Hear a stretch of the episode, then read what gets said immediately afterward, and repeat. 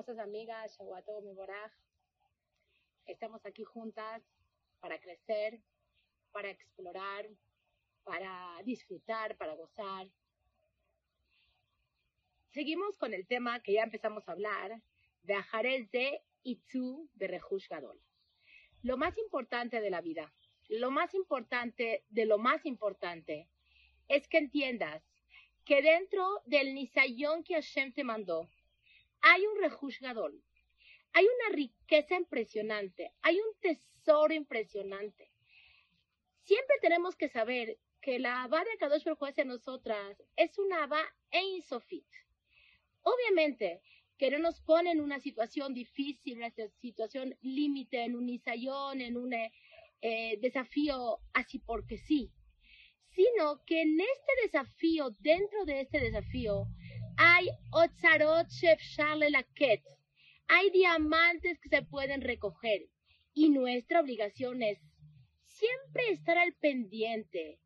En este nisayón que Hashem me mandó, ¿cuál es el diamante?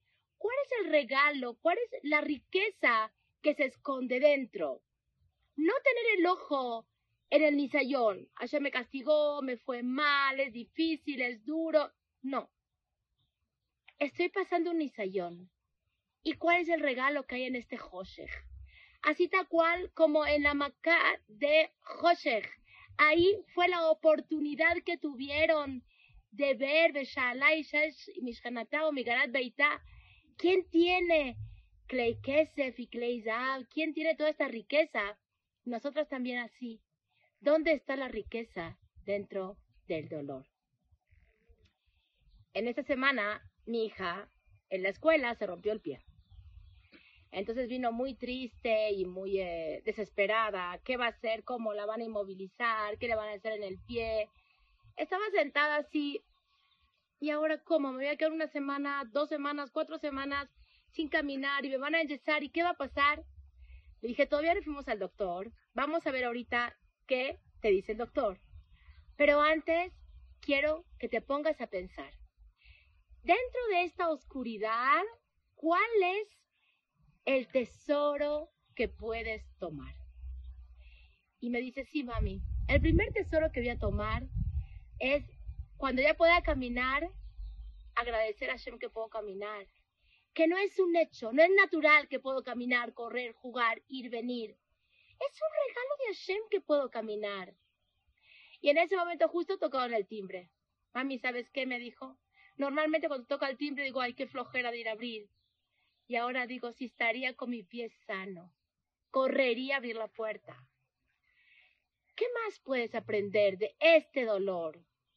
¿Qué más puedes aprender de este nisayón que Hashem te mandó? Cuando salgo del nisayón, cuando ya mis dos pies funcionan normal, cuando ya estoy sana, no soy la misma que antes. Aprendí a valorar, aprendí a agradecer, aprendí a disfrutar, aprendí a gozar de lo que cuando lo tenía era moverme el ab y nunca se me ocurrió agradecer porque puedo caminar.